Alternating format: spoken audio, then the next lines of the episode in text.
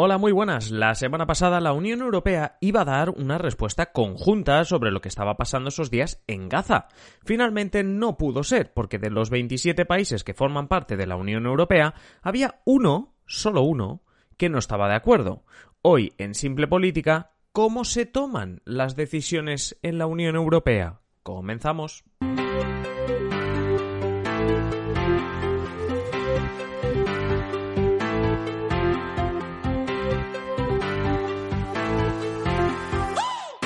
Os habla Adrián Caballero y esto es Simple Política, el podcast que trata de simplificar y traducir todos esos conceptos, estrategias y temas que están presentes cada día en los medios y que nos gustaría entender mejor. Simple Política es una realidad gracias a los mecenas que con sus contribuciones hacen posible que cada día estemos aquí con nuevos contenidos. Si tú también quieres hacerte mecenas y disfrutar de contenido exclusivo, análisis de la actualidad política, avance de los podcasts y mucho más, visita patreon.com barra simplepolítica o pincha el enlace que encontrarás en la descripción de este episodio. Y ahora sí que sí, comenzamos.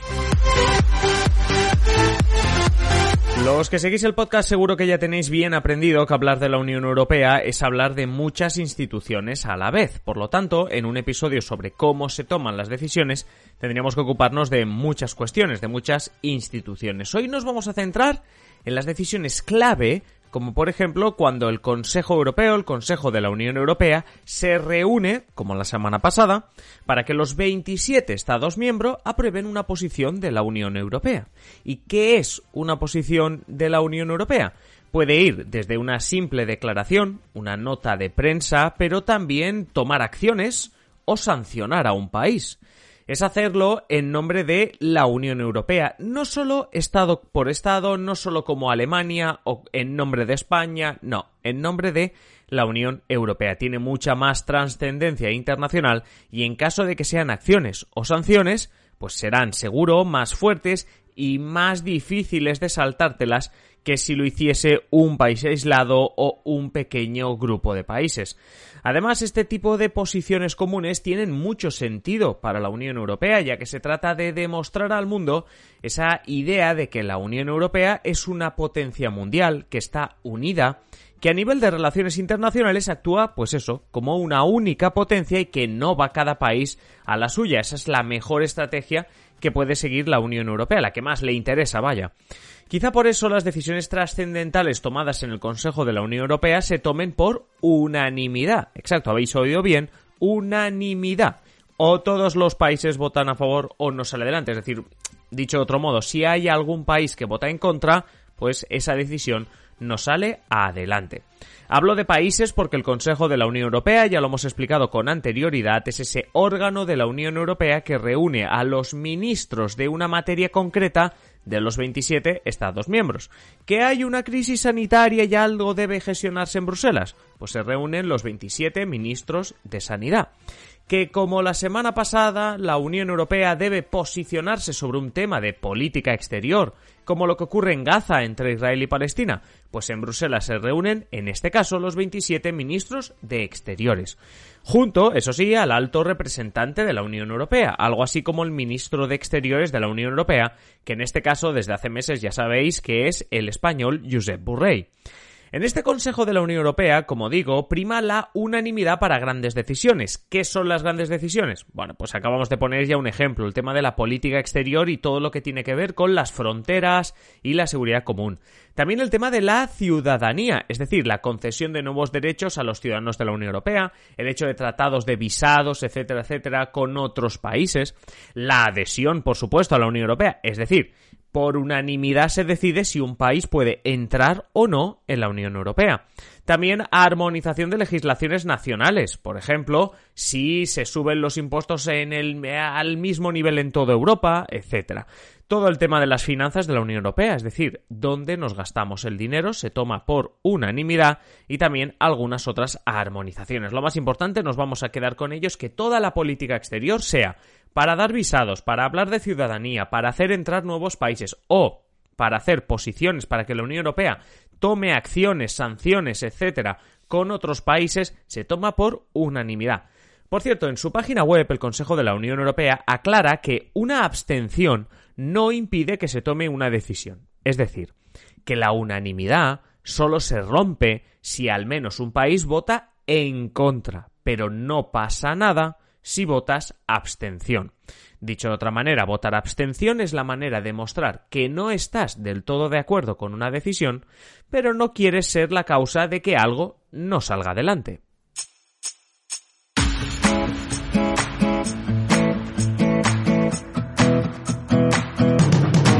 Seguimos, vamos con la decisión de la semana pasada. Se reunían los ministros de Exteriores para preparar un texto, una serie de puntos que serían leídos y que serían, como decíamos, la posición de la Unión Europea sobre el conflicto en Gaza. Este texto pedía un alto al fuego y el cese inmediato de toda clase de violencia. El problema de la Unión Europea, se vio ya un poco con el tema de las vacunas, es que cada país tiene su idiosincrasia, sus particularidades y sus relaciones internacionales propias. Por lo tanto, es complicado que a los 27 países les venga bien siempre tomar la misma decisión, ofender todos al mismo país, etc. ¿Por qué creéis sino que muchas veces las declaraciones de miembros de la Unión no dejan de ser declaraciones templadas, sin mojarse demasiado, porque es lo único que obtendrá el visto bueno de los 27. Si te mojas mucho, seguro, seguro, seguro que encuentras países que dicen, no, yo esto no lo voy a firmar, esto no lo voy a votar. Por tanto, para que se acepte algo, tiene que ser, pues, como decimos, declaraciones tibias, declaraciones a medias tintas, como se suele decir, precisamente respondiendo a este criterio de unanimidad. También con la unanimidad diréis, bueno, pero entonces esto por qué se pone si todo es negativo? Hombre, en realidad la unanimidad está ahí, sobre todo para garantizar a los Estados miembros de que no se van a comprometer a algo que no quieran, o que en política exterior o que sus relaciones internacionales realmente no se verá perjudicada por algo que realmente pues esté en contra de lo que ellos piensan.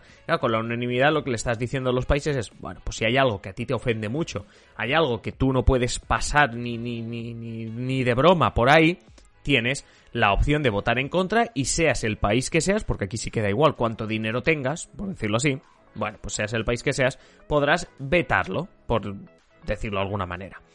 Bueno, pues con esta declaración, ¿vale? Con esta declaración que os comentaba eh, de, sobre lo que pasaba en Gaza, hubo un país que dijo que no, que dijo que, que no ni tan siquiera a pedir el alto el fuego. Es decir, en la declaración, pues simplemente una declaración tibia, ¿no? Una declaración a medias tintas, como podríamos decir, una declaración que decía, oye, pedimos el alto el fuego, el diálogo, bueno, pues una declaración que realmente tampoco te estabas mojando, no te estabas posicionando ni con unos ni con otros, muy equidistante.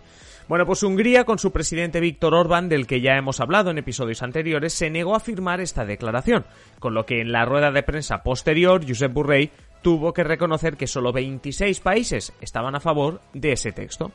Y ahora era un texto, o sea, lo que estamos hablando, bueno, pues un texto, una declaración. Pero os podéis imaginar lo que cuesta ponerlos de acuerdo para sancionar como por ejemplo ocurrió con los diplomáticos rusos y chinos, de los que os hablamos también hace unas semanas, o cómo costará ponerlos de acuerdo para actuar en cualquier sentido.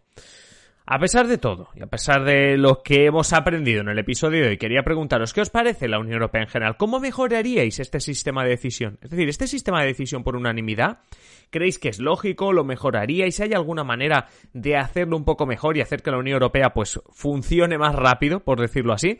Ya sabéis que nos podéis dejar vuestros comentarios tanto en la aplicación de Patreon como en la de iVoox o también en adriancaballero.net barra contactar.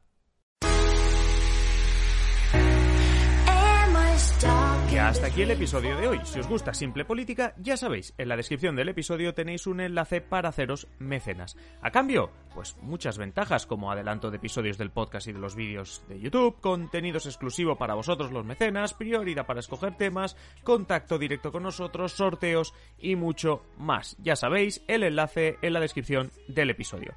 Y nada más ahora sí, manteneros siempre informados y nos escuchamos en el siguiente episodio. Un saludo y que paséis feliz día.